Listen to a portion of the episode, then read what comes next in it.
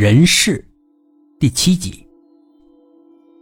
但是查小明一直不肯配合警方，也不肯说出这具尸体以及头颅的具体情况。后来警方考虑到他是未成年人，问他有没有亲友，他就说出了我的名字。警方这才来找我，让我来协助处理。我跟小明被安排在一间审讯室中见面，小明戴了手铐。我们对面坐着，警务人员都出去了，只剩下我们两个人。我问他：“你把事情的经过告诉警方，他们会很好的处理的。要不你告诉我怎么回事，我转告他们。”小明不说话。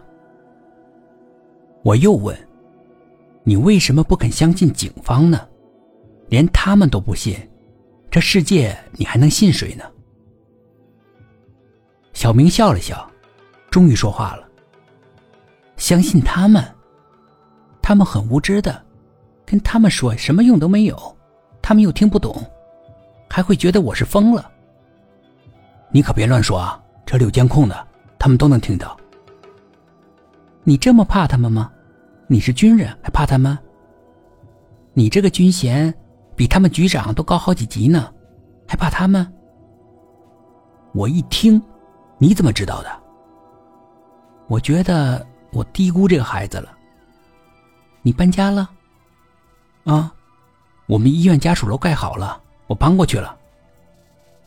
我猛地明白了，他肯定是去我原来的住处了，我不在，然后他设法进去，翻看了我的一些东西，所以知道了我的身份。你是不是去过我原来住的那地方？他不说话了。低下了头，盯着手铐看。从他的眼神，我知道，那手铐根本就锁不住他。他用那种带有鄙视的眼神看着手铐的，这眼神让我想起了那天他替我开锁的时候，看我门锁的眼神。我决定换个话题，刺激刺激他，看看他怎么反应。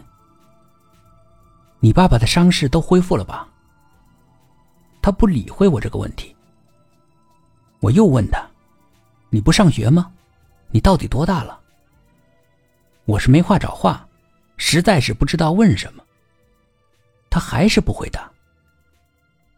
我下意识的把手伸进口袋里，努力想着怎么再让他再次开口说话，却摸到了那个人偶，我拿了出来，放在桌子上。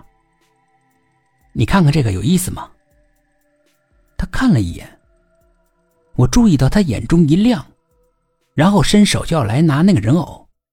这个时候，身后的门开了，两个警务人员进来，说我不能给他任何东西。我说：“好好，我不给他，只是让他看看。”两个警务人员站在我身后，不出去了。小男孩问我：“这是从哪里来的？”从地里挖出来的是个古董，有意思吧？那是一把锁，人锁。什么？人锁？我故意问。你能打开吗？你把它给我，我看看。身后的警务人员马上制止，说不行。你跟他们合作，把事情说清楚，他们就会放了你。然后我就把这个人偶啊送给你，怎么样？